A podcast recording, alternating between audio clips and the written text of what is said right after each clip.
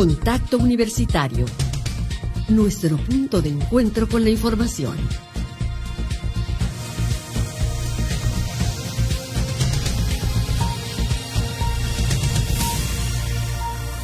Contacto Universitario.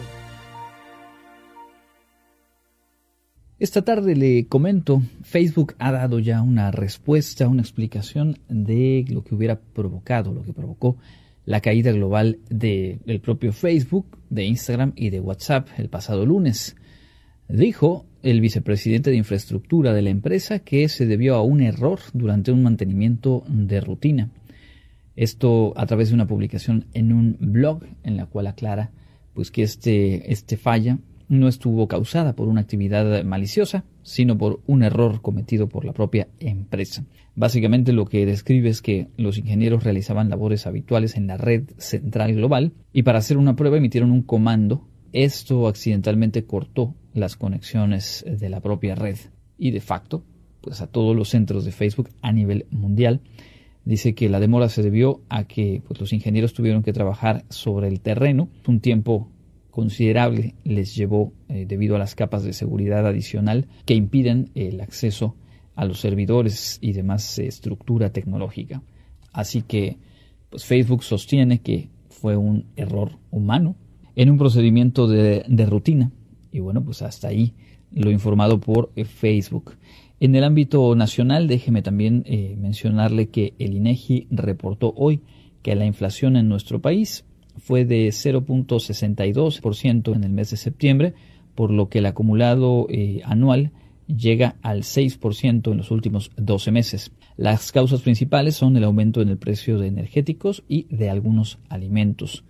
Esto obviamente está por arriba del objetivo de inflación propuesto por el Banco de México, que es de 3% anual y habrá que esperar el próximo mes de noviembre qué determinaciones pueda tomar el Banco de México, que ya ha elevado eh, gradualmente las tasas de interés eh, que se pagan en el país, buscando con ello eh, pues poner un freno a la inflación, lo cual pues no se ha logrado. La economía mexicana se desplomó en 2020 a partir de los efectos de la pandemia un 8.5%.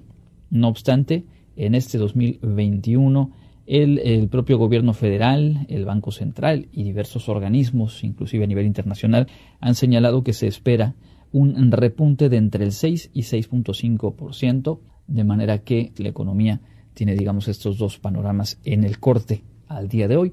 Inflación que continúa al alza, pero también una recuperación en términos porcentuales, pues que terminará este año colocándola solo un 2 o un 2.5% abajo de lo que estaba antes de la pandemia. Y por supuesto un tema de interés porque se refleja todo esto en nuestros propios bolsillos. Regresaremos a la información nacional un poco más adelante. Permítame en este momento arrancar el bloque de información universitaria. Le comento que esta mañana se puso en marcha el segundo Simposio Internacional de Responsabilidad Social Universitaria, una iniciativa de la Universidad Autónoma de Yucatán que pone el acento en este año en las transformaciones que ha traído la contingencia sanitaria al quehacer de las instituciones educativas. Jensi Martínez nos tiene la información. Con investigadores y académicos de Colombia, Ecuador, Perú, Buenos Aires, Costa Rica, así como Monterrey, Mérida y México, dio inicio el segundo Simposio Internacional de Responsabilidad Social Universitaria, los retos en la educación y la aplicación del conocimiento posterior a la pandemia. Posterior a la inauguración, se presentó el vicepresidente de la Asociación de Universidades de América Latina y el Caribe para la Integración, el doctor José Alejandro Alvarado de Lima, quien presentó la conferencia magistral Internacionalización y Acreditación de Calidad de las Universidades Públicas del Caribe colombiano. Aquí en Colombia hay muchas universidades que tienen programas, acreditados internacionalmente está eh, la Universidad del Norte, está la Universidad de los Andes, está la Universidad del Externado, está la Universidad Nacional, programas. Pero cuando hablamos de instituciones como tal acreditadas internacionalmente, en este momento yo manejo solamente cuatro.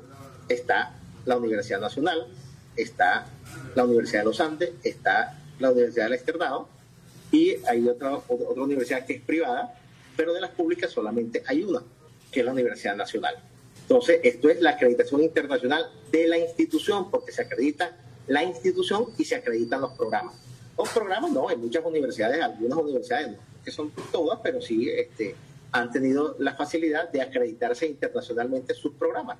Y los programas que uno ha visto en la, tendencia donde se acreditan más los programas es en las áreas de ingeniería, administración y contaduría. Esas son las áreas más o menos que la, tendencia acá en Colombia de las acreditaciones internacionales de los programas. Las conferencias magistrales continuarán mañana en punto de las 9 de la mañana con la participación del rector de la Universidad Autónoma de Yucatán, José de Jesús Williams, con la ponencia La responsabilidad social de las universidades en la sociedad del siglo XXI. Para seguir las conferencias en vivo, entra al Facebook de G Planey. El acceso es libre. Para contacto universitario, Jensi Martínez. También hoy dio inicio el noveno Congreso de la Facultad de Ingeniería Química, en este año con atención especial a la presencia de las mujeres en las ciencias exactas e ingenierías. Daniel Salazar nos preparó esta nota. Dio inicio el noveno Congreso de la Facultad de Ingeniería Química de la UADI con el tema Mujeres en las Ciencias Exactas e Ingenierías, el cual es un espacio para el intercambio de experiencias en el que toman parte conferencistas e invitados de nivel nacional e internacional, así como emprendedores que comparten historias de éxito con la comunidad del plantel. El programa incluye a estudiantes, profesores y científicos del área de alimentos, biotecnología, química, ingeniería química, ingeniería industrial, ingeniería física, ingeniería civil y mecatrónica, así como otras ingenierías y áreas afines. La primera conferencia magistral estuvo a cargo de la profesora investigadora del Instituto de Astronomía de la Universidad Nacional Autónoma de México, la doctora Julieta Goxman con el tema Mujer de Ciencia, en el cual habló sobre su experiencia profesional y las investigaciones que ha realizado. ¿Por qué hago yo ciencia? Pues por curiosidad. Me encanta la ciencia. Me encanta que en México haya un telescopio robotizado para descubrir nuevos planetas que haya una estrella Cervantes y sus lunas, Dulcinea, Rocinante, Quijote y Sancho, que México esté buscando planetas extrasolares alrededor de las estrellas más pequeñitas. Durante la conferencia, la doctora explicó que en ocasiones los padres son los que se oponen a que sus hijas sean científicas. Por ello compartió que como docente siempre pide entablar un diálogo directo con los papás.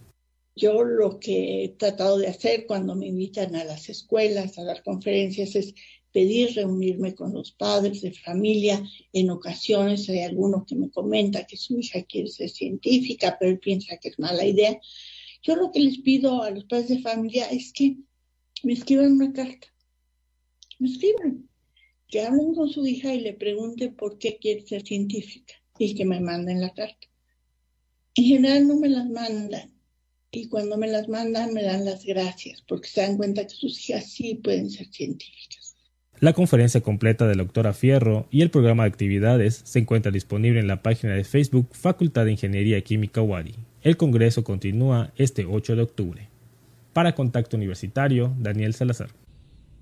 En otras cosas, esta mañana se presentó de manera oficial la convocatoria para la decimoprimera carrera por la Fundación Wadi, Tu carrera, nuestra meta. Todas y todos estamos invitados a participar y de esa forma apoyar la labor de la Fundación. Presenta la onceava edición de la carrera por Fundación Wadi, que como expresa su eslogan, Tu carrera, nuestra meta. Tiene el objetivo de recaudar donativos para apoyar programas y proyectos sociales con los que trabaja, como el programa de becas Agentes de Cambio y el voluntariado Jaguar, explicó el director ejecutivo de la Fundación, Sergio Pech Blanco. Bueno, es un orgullo para nosotros presentar esta onceava carrera. Como decía Nubia, la hacemos por segunda ocasión de manera virtual y queremos invitar a toda la comunidad universitaria, eh, egresados, docentes, directivos, estudiantes y también al público en general y a los corredores a poder participar en este desafío. Eh, hay dos modalidades, 5 kilómetros y 10 kilómetros, en las que pueden inscribirse y ustedes pueden registrar esta actividad física que pueden llevar a cabo del primero al 5 de noviembre. Los participantes podrán registrar sus tiempos y distancias en la aplicación de cronometraje disponible en las tiendas de Android y iOS. Ya están abiertas las inscripciones a través de la página www.cronometraje.com y cerrará el jueves 28 de octubre. Además, del 25 al 30 de octubre podrán realizar directamente las oficinas de la Fundación Wadi de 10 a.m. a 2 p.m. El donativo es de 230 pesos y el pago por tarjeta tiene una comisión.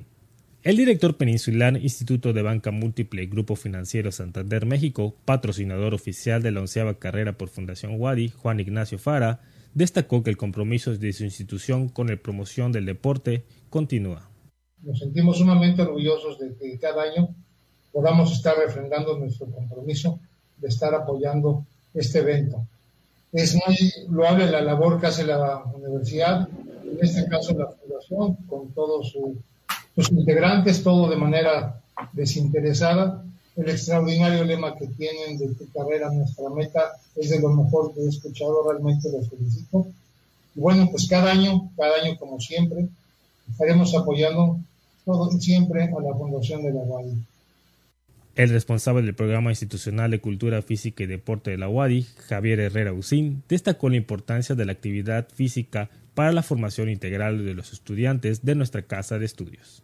Para la universidad está de más decir la importancia que tiene el ejercicio físico y el deporte en la formación integral de los estudiantes universitarios. Celebramos que la Fundación realice este tipo de actividades eh, atléticas, deportivas, de activación física y que además da un beneficio económico a los estudiantes universitarios con esta recolección que van a hacer de, recursos para que puedan fomentar y apoyar a jóvenes universitarios para continuar su formación académica que, tan, es tan importante en, hoy en día eh, de lograr esa permanencia. Para Contacto Universitario, Daniel Salazar. Y hablando de la Fundación Wadi, les recordamos que está abierta la convocatoria para que estudiantes de licenciatura de nuestra universidad puedan acceder a una beca durante el presente semestre. El registro cierra este lunes y Clarisa Carrillo nos tiene los detalles. Con el objetivo de estimular el desempeño académico y apoyar a la permanencia de alumnos y alumnas de nivel superior con riesgo de abandono escolar por causas socioeconómicas, la Fundación de la Universidad Autónoma de Yucatán convoca a todos los interesados a participar en el proceso de selección de becas Agentes de Cambio 2021. Al respecto, el director ejecutivo de la Fundación Wadi, Sergio Pech Blanco, informó los requisitos fundamentales para poder ser parte de este programa de formación de agentes de cambio eh, que otorga apoyos eh, a través de becas para estos estudiantes.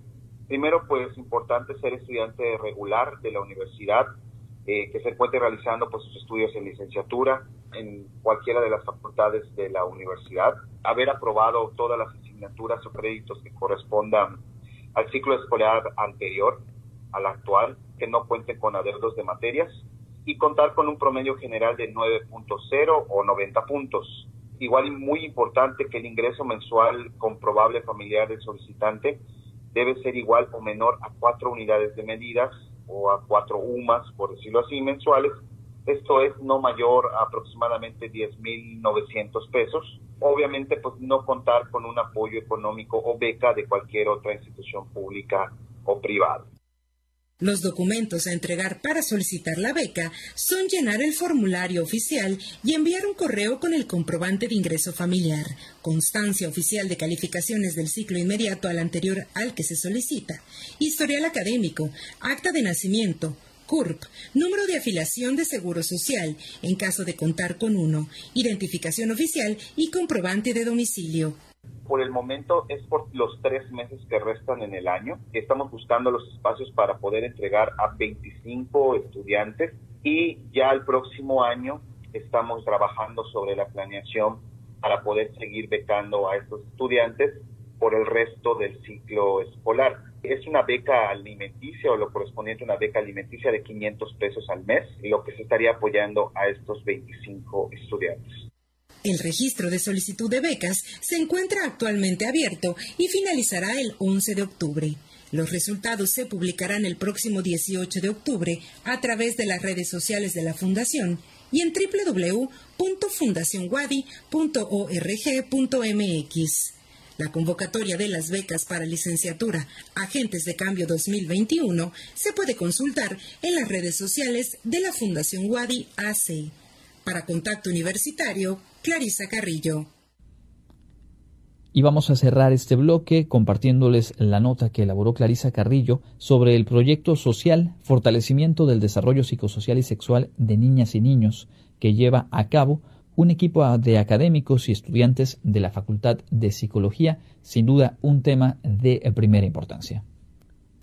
180 niños y niñas de entre 6 y 10 años de la comunidad de Tatsiu, Yucatán, se han visto beneficiados con herramientas didácticas que buscan promover los derechos humanos, el respeto y la igualdad a través del programa Fortalecimiento del Sano Desarrollo Psicosocial y Sexual de Niños y Niñas en Espacios Comunitarios, que promueve la Unidad de Proyectos Sociales de la UADI. Al respecto, la académica de la Facultad de Psicología de la Universidad Autónoma de Yucatán, Faride Peña Castillo, comentó. Este proyecto de entrada tiene como objetivo generar recursos que fortalezcan las capacidades de niñas y niños en contextos que, bueno, pueden implicar, vamos a decir, algún riesgo, pero particularmente tiene un enfoque desde los derechos humanos, la interculturalidad y desde el interés superior del niño y de la niña. Para lograr estos objetivos, se han implementado diversas herramientas en la primaria Juana de Asbaje, complementando con actores secundarios de la comunidad, como lo son los padres, madres, cuidadores, directores, docentes y policías de la comunidad. La metodología es 100% eh, lúdica y psicoeducativa. Trabajamos a través de un juego que se llama Calantabás, ¿no? Y que está adaptado a las características socioculturales de la región, en donde les enseñamos a los niños eh, cuáles son sus derechos, ¿no? Entre ellos, por ejemplo, poder expresar su opinión. Peña Castillo agregó que actualmente con la pandemia por la COVID-19 se adaptaron las herramientas y se realiza una educación a distancia con brigadas mensuales en la comunidad, así como la aplicación de herramientas digitales y lúdicas y con la capacitación a distancia de los profesores. Asimismo, se creó una guía para la autorregulación y manejo de emociones y sentimientos, esto para docentes y cuidadores de la comunidad y para niños de primero a cuarto grado de primaria se implementó un proyecto con los cuentos Aprendamos juntos las emociones, volumen 1 y 2. Para Contacto Universitario, Clarisa Carrillo.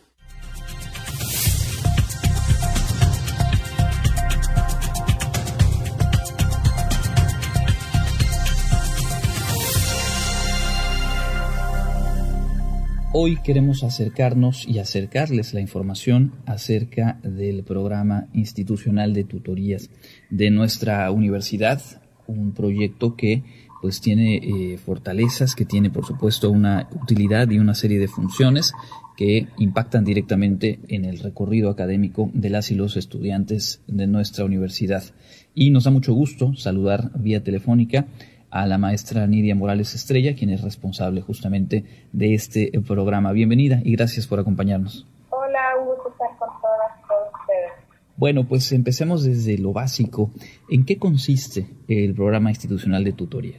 El programa institucional de tutoría de la UAD busca eh, atender a todas y todos los estudiantes en temas relacionados con su transición en la universidad todo su tránsito curricular, abordar temas, por ejemplo, como desinserción ocupacional, pues para favorecer ese desarrollo académico, profesional y personal, ¿no? Y esto, pues, eh, pues considerando pues esas capacidades y características personales, esas necesidades, esas, esas expectativas que tienen y que, pues, al ver todo este conjunto de cosas podamos ir acercando y asegurando a su permanencia y egreso en tiempos oportunos, en tiempos puntuales. ¿no? Con todo esto se estará realizando un proyecto personal y profesional de cada una, uno de nuestros estudiantes. En noviembre estamos cumpliendo 20 años de que se haya implantado en nuestra universidad, pues formalmente. Estamos hablando del reto que representa para cualquiera de las y los estudiantes de la universidad, pues digamos, llevar adelante los compromisos eh, académicos, pero también acoplar sus propios intereses, los tiempos, las responsabilidades más allá de lo escolar y que encuentra en, la tutoría algún acompañamiento, por supuesto, la cercanía con las o los profesores para poder llevar a buen término esto. Eh, suena como algo fundamental, pero que, como bien dices, en los últimos 20 años se ha vuelto algo institucional, se ha fortalecido, y en ese sentido preguntarte cuál ha sido el impacto del desarrollo de las tutorías en, estos 20 años. Sí se ha logrado ver que los estudiantes que asisten de manera periódica a tutorías tienen un mejor desempeño académico, tienen una mejor trayectoria escolar. Te puedo decir que en un último análisis vamos comparando la trayectoria escolar de quienes asisten y quienes no asisten la tutoría y vimos esta diferencia. Y vamos a hablar, por ejemplo, de un segmento de la población que tenía una trayectoria con dificultades, y entendiendo por dificultades que están con algún tipo de riesgo académico que les pueda poner en alguna circunstancia de no concluir en tiempo y forma sus estudios universitarios.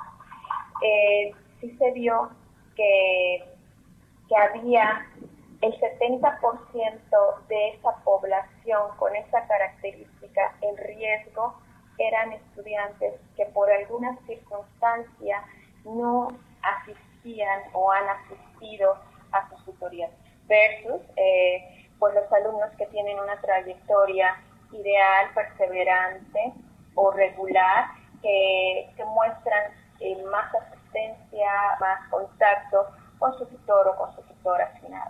Ahora bien, ¿quiénes fungen como tutores y el programa tiene actividad tanto a nivel licenciatura como bachillerato? Sí, en ambos niveles educativos hay presencia de esta importante labor o esa actividad, la actividad tutorial.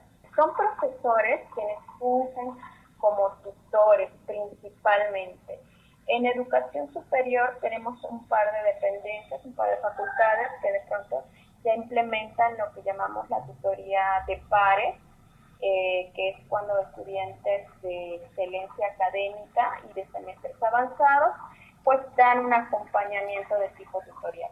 Pero en el grueso de nuestra universidad, quienes fungen eh, como tutoras, tutores son los profesores, quienes imparten clase en cada una de las facultades. Y estas dos facultades que mencionabas que tienen el acompañamiento entre pares, ¿cuáles son? La Facultad de Psicología tiene experiencia en tutoría de pares y también la Facultad de Educación en, sus dos unidades, Mérida y. Interesante porque además hablamos ahí de, un perfil en el propio programa educativo que seguramente refuerza las herramientas o la posibilidad de, acompañar en este caso a estudiantes de, niveles eh, iniciales. Estamos platicando con la maestra Nidia Morales Estrella, responsable del programa institucional de tutoría de nuestra universidad. Mencionabas hace un momento la asistencia de las y los alumnos a los espacios de tutoría. Esto nos, nos hace saber que es un programa de participación voluntaria, con qué regularidad sería ideal que se acerquen, cómo funciona, digamos, en el día a día este acompañamiento para los estudiantes. Cuando hablamos de una tutoría de tipo presencial, y hago esta mención porque sabemos con todo esto de la pandemia, pues eh, todos hemos migrado a la virtualidad. Pero quiero hacer eh, esta distinción porque pues, poco a poco ya estamos regresando a nuestras aulas. Cuando hablamos de una tutoría presencial, les sugerimos, lo ideal es que por lo menos el mínimo de sesiones de tutorías que tengan en un periodo, en un semestre, sean tres. ¿Ok? Estamos hablando que en un ciclo escolar tendríamos seis sesiones de tutoría como mínimo. Tres en un periodo y tres en otro periodo si nos vamos a una tutoría virtual entendiendo que la conectividad y todos los estímulos que pudiéramos tener alrededor de los implementos virtuales, se sugiere que por lo menos sean dos sesiones de tutoría virtual. Serían cuatro al ciclo escolar, dos en un periodo y dos en el siguiente. Pero esto es el mínimo. digamos que es la línea base que como institución les proponemos, les sugerimos a cada una de nuestras facultades, a cada una de nuestras dependencias. Por supuesto que si el estudiante, la estudiante requiere de más sesiones, es cuestión de que se ponga de acuerdo con la tutora o el tutor asignado y pues puedan concretar más sesiones de tutoría. ¿Qué tipo de asuntos son los que normalmente se abordan o cuál es el abanico, digamos? Y ahora sí que para quienes nos escuchan y son estudiantes, pues puedan contar con todas las opciones abiertas. Hay necesidades comunes y hay necesidades específicas dependiendo de la fase de trayectoria escolar. Te puedo decir que, por ejemplo, ahorita que tenemos estudiantes de nuevo ingreso que están en esta fase de inducción, los primeros semestres, pues hay temas muy importantes que atender. Por ejemplo, ese proceso de adaptación, de transición de todo el esquema de bachillerato a la licenciatura. Es importante de pronto, o algunos estudiantes requieren esa orientación, ese acompañamiento para adaptarse pues de una manera más fluida a todo lo que implica una educación superior. También eh, pues esta parte para conocer y adaptarse al ambiente y al estilo de nuestra universidad, eh, conocer el rol de estudiante, cuál es el, el rol del profesor de licenciatura, son temas básicos y que deben de quedarles muy claro a todos nuestros estudiantes de nuevo ingreso. Otros temas que se pueden tratar y eso va para todas las fases de la trayectoria escolar, pues la carga de asignaturas, el seguimiento de la trayectoria escolar, cómo va su desempeño académico, em, eh, toda esta parte de, de si están asistiendo, ingresando, tienen algún problema, alguna situación o alguna dificultad con alguna asignatura, con el firme propósito de prevenir situaciones que los pongan en una situación de riesgo académico. Te puedo hablar que para los otros semestres esta parte de elaborar un plan personal, un plan de carrera, empezar a acercar al estudiante al ámbito laboral, la toma de decisiones para hacer prácticas profesionales, servicio social, analizar con tu tutora o con tu tutor si ya has cumplido tus requisitos académicos administrativos, si estás eh, yendo a un buen ritmo de avance académico, orientarlos de manera general para la inserción y esa búsqueda de empleo. Todo un proceso, ¿no? Desde la adaptación a la universidad, conocer tu universidad, mantenerte en ella y prepararte para el egreso oportuno y esa inserción eh, laboral.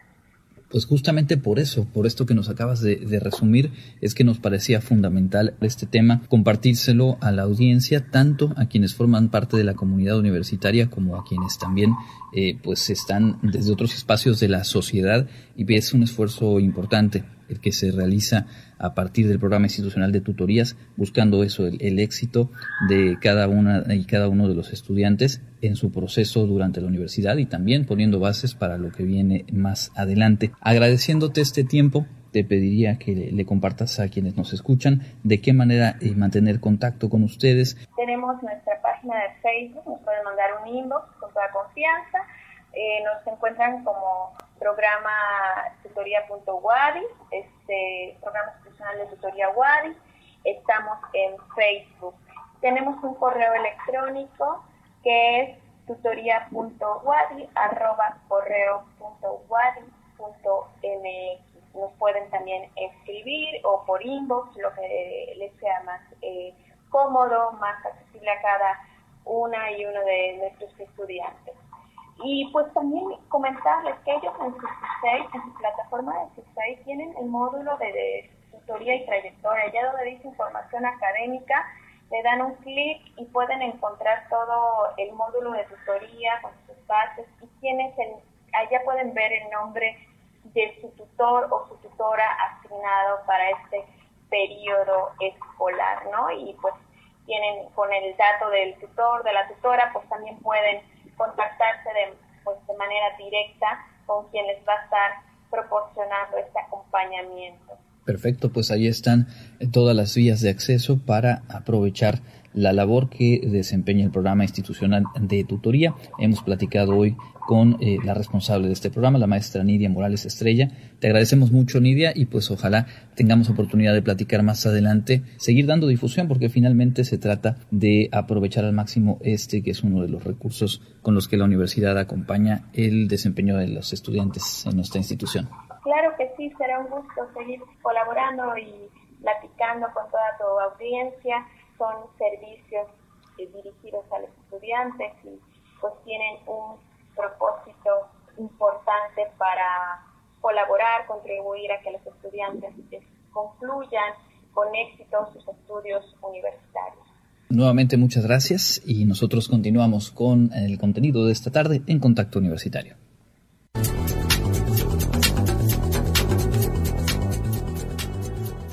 Con información del Comité Institucional para la Atención de los Fenómenos Meteorológicos Extremos de la UADI, para hoy, jueves 7 de octubre, tenemos ambiente caluroso con cielo mayormente nublado y con posibilidad de lluvia por la tarde y noche. Soplan vientos del este y noreste. La máxima temperatura se espera que sea de 35 grados Celsius y la temperatura mínima estará entre los 22 y 27 grados en el amanecer de mañana viernes. En la ciudad de Mérida, centro y oeste, la temperatura máxima será de 35 grados y la mínima de 23. En la costa se esperan temperaturas máximas de 32 grados y mínimas de 24, con cielo medio nublado. En el sur y sureste del estado la temperatura más alta será de 33 grados y las mínimas de 23. El cielo estará nublado y con lluvias. En el este y noreste de Yucatán tendrán como máximo 34 grados y una temperatura mínima de 22. Para Contacto Universitario, Elena Pasos.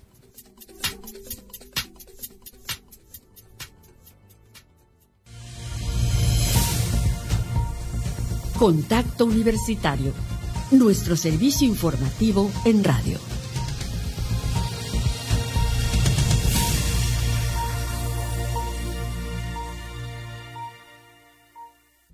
Estamos de vuelta en Contacto Universitario. Muchas gracias por su sintonía.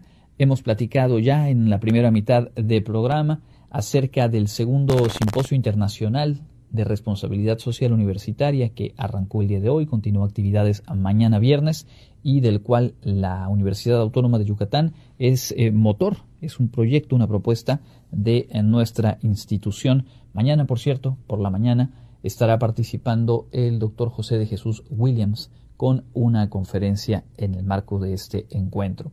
También decíamos la presencia, la participación, los aportes de las mujeres en las ciencias exactas e ingenierías, pues están siendo el foco principal en el marco del Congreso, noveno Congreso ya, de la Facultad de Ingeniería Química, una serie de actividades que también continúan el día de hoy y mañana, y en la página uh, www.ingquímica.wadi.mx se puede consultar el eh, programa completo. En esta segunda mitad vamos a revisar lo más relevante del acontecer nacional e internacional y también vamos a platicar con el maestro Javier Herrera Ausín. Eres el responsable del programa institucional de cultura física y deporte porque queremos conocer más detalles de lo que será en fechas próximas la realización de dos campeonatos eh, nacionales universitarios, de los cuales la UADI será sede, las disciplinas boliche y ajedrez. Esto un poco más adelante. En este momento vamos a escuchar lo más destacado de la información local, como cada tarde en la voz de Jensi Martínez.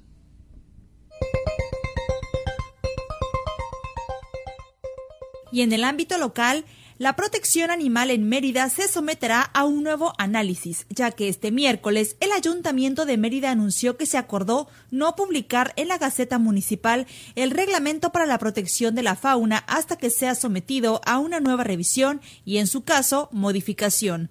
El secretario de la comuna, Alejandro Ruz Castro, informó que se pondrá en consideración de los regidores en próxima sesión extraordinaria de Cabildo dejar sin efecto el acuerdo de fecha 29 de septiembre por el que se reformó el reglamento precisó que en caso de autorizar el Cabildo esta respuesta, el reglamento se turnará a las comisiones correspondientes y al Consejo Consultivo de Protección a la Fauna para su análisis integral. Asimismo, se invitará a que participe la sociedad civil organizada y profesionales en la materia para las adecuaciones y reformas necesarias. Del 14 al 17 de octubre abre sus puertas Expo Vivienda organizada por la Canadevi Yucatán en el Centro Internacional de Congresos, con una amplia gama de opciones en terrenos, departamentos, townhouses, casas, residencias, productos y servicios para el hogar. El regreso de Expo Vivienda al modo presencial significa la posibilidad de poder interactuar de forma segura con los principales desarrolladores inmobiliarios del Estado y recibir una atención y asesoría personal para una mejor toma de decisión en algo tan importante como es la adquisición de una vivienda. Además, en esta 18 edición de Expo Vivienda se tendrá abierta la plataforma www.expovivienda.com.mx a partir del 7 de octubre para que los interesados tengan la posibilidad de navegar en esa página con anterioridad a su visita a la expo presencial y tener así información previa sobre los expositores para un mejor aprovechamiento de su visita. En esta misma página, los interesados en asistir a Expo Vivienda presencial podrán hacer un preregistro que facilitará su acceso al evento. En la sesión plenaria de ayer del Congreso Estatal se propusieron reformas a las leyes de salud y turismo de la entidad con el fin de planear y establecer medidas preventivas y programas, así como asegurar la protección y la salud de los turistas, de acuerdo con la iniciativa presentada por Carla Franco Blanco, diputada del PRI. Siempre en asuntos generales de la sesión de ayer, los diputados del PAN pidieron a los legisladores federales que reflexionen en torno a la iniciativa presidencial en materia energética que afectaría sobre todo a Yucatán, donde las tarifas eléctricas son más caras. También hablaron de los logros que el Ejecutivo Estatal ha tenido en sus primeros tres años de gobierno y recordaron el bicentenario de la Secretaría de Marina. Para Contacto Universitario, Jensi Martínez. Momento de revisar lo más destacado en la información nacional en esta jornada de jueves. Hoy el presidente Andrés Manuel López Obrador aseguró en la conferencia matutina que el litio que se encuentra en el subsuelo mexicano será propiedad nacional y que no se entregarán concesiones para su explotación a empresas privadas. Reiteró el llamado a los legisladores a votar a favor de la propuesta de reforma eléctrica que dijo es en beneficio del país y no de los privados. También lanzó una advertencia en el sentido de que eh, si no se aprobara la reforma energética que ha propuesto, se negaría por parte del gobierno federal cualquier solicitud de concesión para explotar el litio. Y dijo, pues tenemos eh, facultades para hacerlo. Lo que queremos es que quede en la Constitución que el litio es eh, de la nación. Ante la información de que presuntamente hay intenciones de compra de concesiones, aclaró que ya ha girado instrucciones para que esto no se concrete, pues dijo tenemos que defender nuestros recursos naturales. De acuerdo con el gobierno federal, de las ocho empresas que han recibido previamente concesiones para explotar eh, este mineral, solo una ha confirmado que está en preparativos para explotarlo, por lo que se respetaría su concesión y las otras siete podrían quedar en entredicho. Para poner un poco en contexto este tema de la reforma eh, al sector eléctrico en México y sobre todo lo que toca al litio como mineral fundamental para la fabricación de baterías, podemos eh, echar un vistazo a lo que ocurre, por ejemplo, en España. El precio de la electricidad en aquel país ayer impuso un nuevo récord en medio de un incremento sostenido en el costo del gas natural, que es un insumo clave para la generación de electricidad y que en el mercado español su funcionamiento está en dominio de empresas eh, particulares. La situación llegó a tal punto que el presidente Pedro Sánchez advirtió que están ante una crisis sin precedentes y pidió la intervención de la Unión Europea para poder contener esta alza en precios de electricidad. Eh, según la nota que hoy publica el periódico La Jornada, el costo de electricidad para los consumidores españoles se disparó un 26% en un solo día. Entre miércoles y jueves la tarifa dio un salto de ese tamaño. Las alzas ocurren en momentos en que los precios del gas se han incrementado a nivel mundial, pero en el caso de España hay algunos señalamientos de manipulación del mercado por parte de las empresas que suministran el servicio, entre ellas Iberdrola, una empresa que también aquí en México ha tenido participación en proyectos de infraestructura.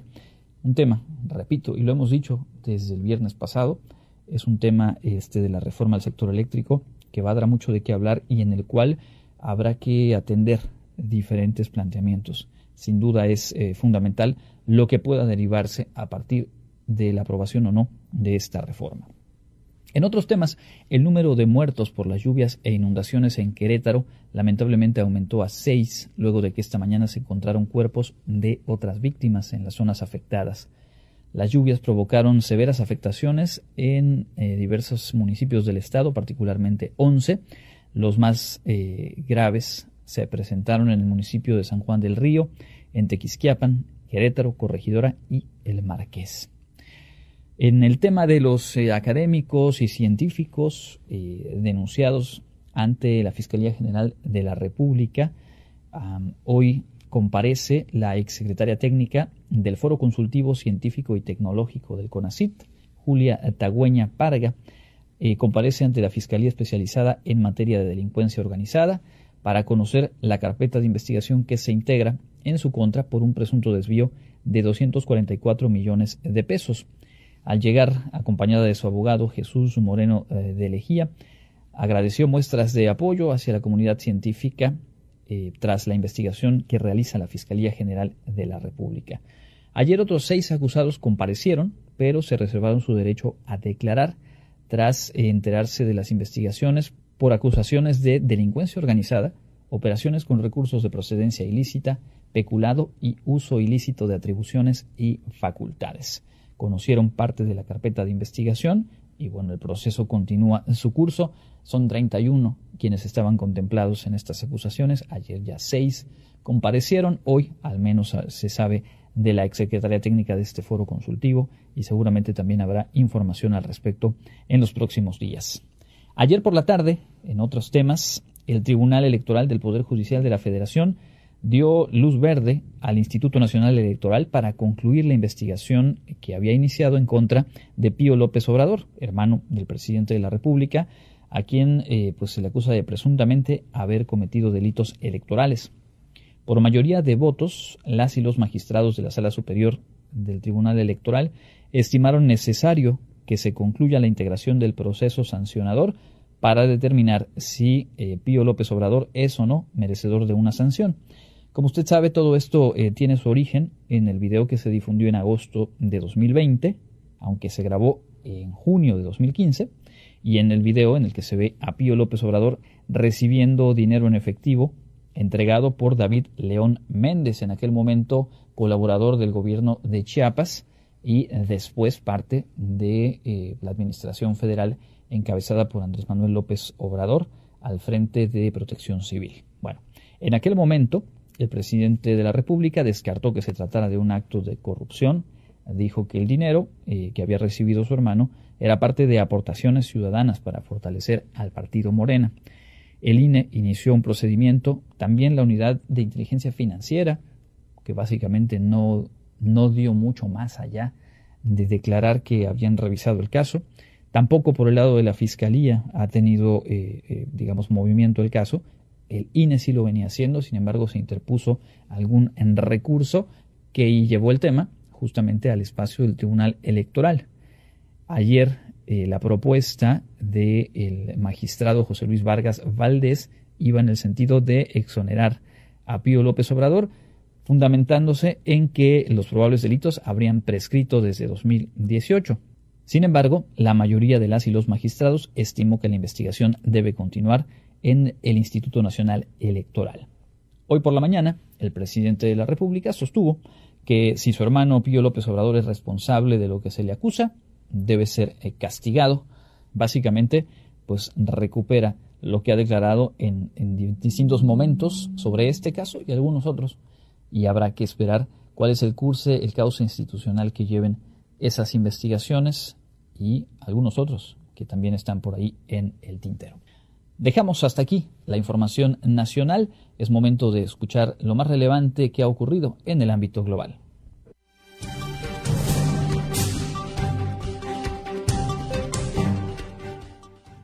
En información internacional, Rusia va a invitar a los talibanes a negociaciones internacionales sobre Afganistán en Moscú el próximo 20 de octubre, anunció este jueves el emisario del Kremlin, Samir Kabalov, citado por agencias de prensa rusas.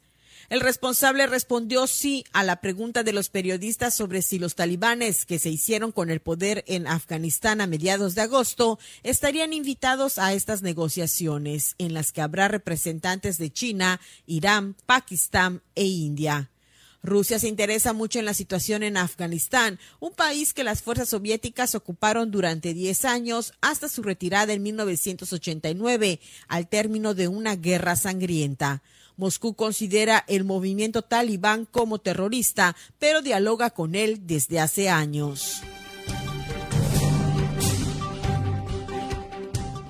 La Organización Mundial de la Salud está a punto de reanudar el proceso de revisión de la vacuna contra el COVID-19 desarrollada y producida en Rusia, denominada Sputnik dijo hoy una responsable de este expediente, poniendo así más claridad al proceso de verificación del fármaco que hace frente al coronavirus. La directora general adjunta de la OMS para el acceso a las medicinas, María Genla Simao, explicó que la evaluación de la vacuna rusa se detuvo porque no se cumplieron algunos procedimientos legales. Hasta la fecha, la OMS ha aprobado siete vacunas contra el COVID-19 en una serie de decisiones que sirven de guía para países en desarrollo que no cuentan con la capacidad ni con los organismos oficiales que puedan realizar el análisis de todos los datos que acompañan una solicitud de autorización para el uso de una vacuna, incluidas las informaciones procedentes de las distintas etapas de los ensayos clínicos. La India anunció que reabrirá sus fronteras para los turistas extranjeros que lleguen al país en vuelos charter a partir del próximo 15 de octubre, aunque los visitantes que piensen viajar en vuelos regulares tendrán que esperar hasta el 15 de noviembre.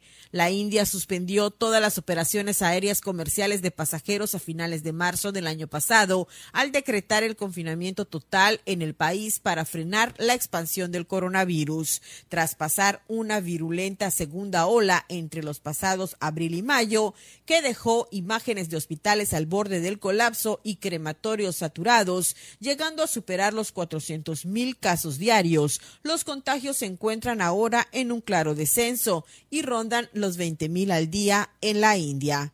Para Contacto Universitario, Elena Pasos.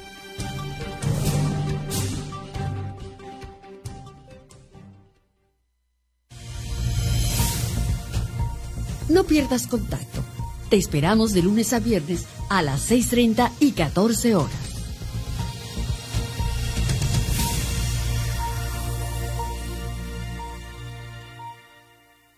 Continuamos en contacto universitario, como les habíamos anticipado. Hoy tenemos la posibilidad de platicar con el maestro Javier Herrera Usín, responsable del programa institucional de cultura física y deporte de nuestra universidad, porque hace unos cuantos días se anunció de manera oficial que la UADI será sede organizadora de dos campeonatos nacionales de deporte universitario y queremos conocer más a detalle lo que esto implica y sobre todo el trabajo que se está preparando ya para llevar a buen puerto estas dos competencias. Gracias y bienvenido, Javier. ¿Qué tal? Muy buenos días. Muchas gracias por la invitación y pues sí, contentos de platicar de estos dos campeonatos nacionales en los que la UAI será sede. Cuéntanos cuáles disciplinas son y cuándo se van a realizar. Estamos muy contentos porque el Consejo Nacional del Deporte y la Educación nuevamente confía en la universidad para realizar este, estos campeonatos y ser partícipes de la reactivación deportiva que va está existiendo ya en nuestro nuestro país. Las disciplinas son ajedrez y boliche ajedrez pues es una disciplina tradicional ya de la, de la UADI, donde hemos tenido en múltiples ocasiones medallistas de Universidad Nacional, o sea, campeonatos, campeones nacionales en, la disciplina. Y, y, la otra es una disciplina nueva en el deporte universitario, que es boliche, su primera participación en un campeonato. Nosotros levantamos la mano ya que contamos con el apoyo de la presidenta de la Federación Nacional del Deporte, que radica aquí en Yucatán, y creo que vamos a tener una muy buena participación también de deportistas de la UADI. Magnífico. Entonces el boliche se estrena en este campeonato nacional dentro del ámbito universitario y se estrena aquí en Yucatán. Así mismo, sí. El ajedrez va a realizar del 26 al 31 de, de octubre y el boliche lo vamos a realizar del 8 al 13 de de noviembre, pues hay que recalcar que las medidas que tenemos, los protocolos de sanidad, pues son muy estrictos. Los deportistas y entrenadores pues, no pueden estar trasladando a diferentes lugares, únicamente tienen que estar del hotel a la competencia y viceversa, y, lo que implica los alimentos, que también estamos cuidando esos, esos detalles, ¿no? Y que, bueno, en general las universidades hermanas vean que estamos cuidando pues toda la atención que debemos de tener para todos los participantes. En ese mismo eh, tenor, eh, ¿cuáles han sido los principales retos y cuáles los aspectos finos que se tienen que cuidar en esta reactivación pues paulatina, escalonada, con, con muchos cuidados de, en este caso, la actividad deportiva en las universidades? Primero que nada es adecuarnos a los, a los protocolos de sanidad. Definitivamente pues es algo nuevo para el, para el deporte. Tradicionalmente iba pues, demasiados años eh, teniendo una misma dinámica y el que tengamos que introducir elementos adicionales a lo que la práctica deportiva no estaba acostumbrada, bueno, pues es algo a lo cual se tienen que ir acostumbrando los, deportistas, ¿no? Eh, en el caso de no estaba acostumbrado, bueno, pues es algo a lo cual se tienen que ir acostumbrando los, deportistas, ¿no? Eh, en el caso de, de, todas las disciplinas, pues tienen que jugar con cubrebocas, es un pequeño limitante para el, para el participante en ambas, en ambas disciplinas el que no pueda tener inclusive esos, esos espacios de esparcimiento, creo que también influye un poco, porque nuevamente van a tener que estar concentrados tanto en el hotel como en el área de competencia. Pero también desde la parte de la organización ya entra una responsabilidad todavía mayor de que tenemos que vigilar que esto se lleve de manera adecuada y también estamos siendo avales de que no van a haber posibles contagios o por lo menos en la medida de lo posible tratar de evitarlos. ¿no? Entonces creo que son estos retos a los cuales nos estamos enfrentando, pero creo que se está llevando muy bien. Esperemos como otros campeonatos nacionales que se han realizado en el resto del país. Al día de hoy ya van cerca de ocho campeonatos nacionales y después de esos campeonatos se hace una encuesta sobre si hubo algún contagio eh, durante la competencia y hasta el momento no hemos tenido ningún participante que haya eh, se haya contagiado durante la competencia. Entonces, para nosotros es algo muy importante estos parámetros. Y finalmente habla de, de, esos aprendizajes que a nivel país hemos tenido, cómo se han incorporado las medidas sanitarias a lo largo de, de ya muchos meses y cómo se puede entonces de manera segura reactivar en este caso el trabajo deportivo en las universidades del país. ¿Cuántos deportistas se espera recibir en, en ambas competencias, en el caso de boliche, en el caso de ajedrez? Bueno, en el caso de ajedrez, en cada rama vamos a tener 42 participantes. Ya al día de hoy la rama varonil ya se cerró, ya, ya se cumplió el cupo máximo de participantes. En la rama femenil llevamos 30 de 42. Entonces estamos teniendo ya en este momento 72 participantes en, el ajedrez, pero sí vamos a llegar al tope máximo que son 84. Y en el caso del, del boliche es, es, una participación máxima de 88 participantes, 44 por, por rama en este momento van 20 participantes en total los que están inscritos, pero estamos convencidos que va a haber una muy buena participación. Pero en ambos eventos no llegamos a 100 participantes y recordarle a la audiencia que nos escucha, en el caso del Campeonato Nacional de Ajedrez, inicia el 26 de octubre, boliche el 3 de noviembre. Esto nos habla, como decías al inicio, de los buenos resultados que ha tenido la Universidad Autónoma de Yucatán en el trabajo de organización de competencias. Se retoma pues ese camino al que la universidad ya se venía perfilando, inclusive con eh, la posibilidad que interrumpió la pandemia de ser sede de una competencia a nivel internacional ¿Qué decir de la forma en la que se trabaja y de la importancia de ser sede y de las experiencias que esto deja al trabajo deportivo de la UADI? Definitivamente ahí hay que hablar mucho del liderazgo que tiene nuestro rector, el doctor José de Jesús Williams, eh, con esas gestiones que ha tenido con el doctor Manuel Merodio Reza. Eh, ambos creo que se han sentido muy contentos con las alianzas que se han podido realizar y yo creo que más el conde de que hemos arropado diferentes eventos de diferentes niveles y se ha ido contento tanto la parte administrativa del CONDE como los diferentes participantes eh, y delegaciones que tenemos. Creo que Yucatán también habla por sí solo, la calidez que nosotros brindamos es totalmente diferente a, a, cualquier otra parte del país. ¿no? Terminando esos campeonatos, vamos a tener aquí en Yucatán del 15 al 19 de noviembre la Asamblea Nacional del Deporte Universitario van a venir a, este, a, Yucatán los, diferentes delegados de todas las instituciones del país de nivel superior para tomar las decisiones para este, estos cambios y esta reestructura del deporte. Y también tendremos la visita del Consejo Directivo de la Federación Internacional del Deporte Universitario en América, precisamente por ese campeonato, ese evento internacional que somos sede el próximo año en el mes de octubre, que son los FISCO America Games. Es un evento panamericano donde vamos a tener 15 disciplinas deportivas a nivel América. Esperamos una, una gran participación y se van a hacer esos visoreos para ver cómo van los avances en cuanto a la infraestructura deportiva que va a albergar cada una de las disciplinas que se van a, desarrollar. Esto pues va a engalanar, a engalanar muy bien los 100 años de la Guardia el centenario con este evento internacional y que podamos disfrutarlos todos desde aquí, desde la Guardia. Magnífica noticia, entonces se mantiene la UADI como sede, en lo que bueno se interrumpió por, por la pandemia. El próximo año, para el mes de octubre, los FISU America Games organizados por la universidad y bueno, como bien dices, coincidiendo con este centenario. ¿Algo más que quisieras agregar? Bueno, nada más invitarles a que nos sigan en nuestras redes sociales, las tenemos muy activas para conocer todo el contenido del, deporte universitario. Y también tenemos un programa muy bueno los jueves a las 8 de la noche, Señal Jaguar, donde tenemos invitados, de, la verdad que de lujo, con diferentes este, eh, dinámicas en este, en este programa. Ojalá que nos puedan sintonizar. La verdad que les recomendamos mucho que nos puedan seguir. Un programa que también es para toda la comunidad universitaria.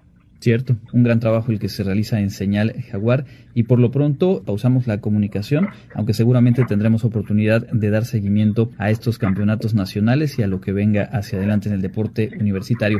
Muchas gracias al maestro Javier Herrera Ausín, responsable del Programa Institucional de Cultura Física y Deporte de la universidad. Muchas gracias por la invitación y estamos al pendiente. Por supuesto, y por lo pronto avanzamos a la recta final de nuestro programa de hoy.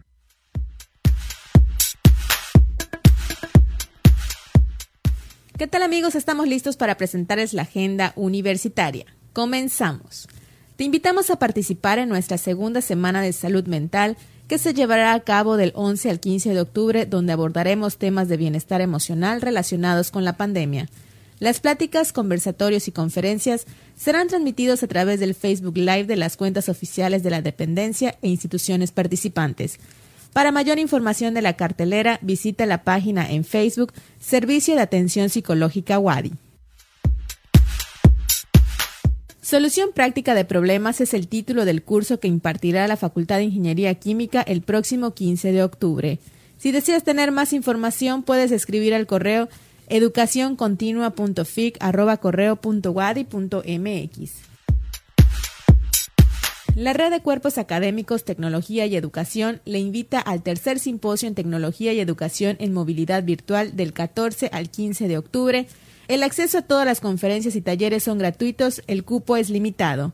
Más información puedes consultar la página en Facebook www.facebook diagonal simposio umt diagonal.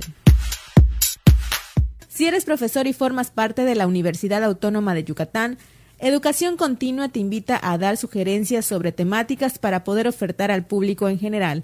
Lo puedes hacer mediante el correo unidad-educación-cont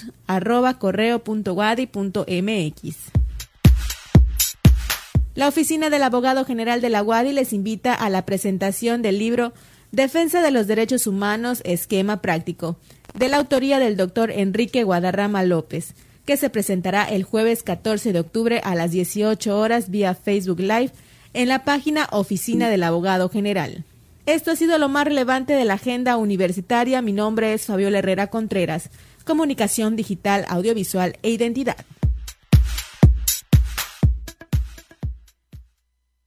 Muchas gracias a Fabiola y a todo el equipo que conforma la producción de este informativo. Llegamos al final de la emisión de hoy agradeciendo por supuesto la oportunidad de acompañarle, la invitación por supuesto a buscarnos en las plataformas de podcast. Nos pueden encontrar como Contacto Universitario Wadi en Spotify, Apple Podcast, Google Podcast y algunas otras. Y con mucho gusto también por ahí pueden ustedes recuperar el contenido de cada una de nuestras emisiones, las entrevistas y bueno, no solo eso, sino compartirlas, descargarlas Así que nos dará mucho gusto también establecer comunicación con ustedes por esa vía. Por lo pronto, me despido. Mi nombre es Andrés Tinoco. Un placer haberles acompañado y les invito a quedarse con el contenido de Radio Universidad. Hasta la próxima. Contacto Universitario nuestro punto de encuentro con la información.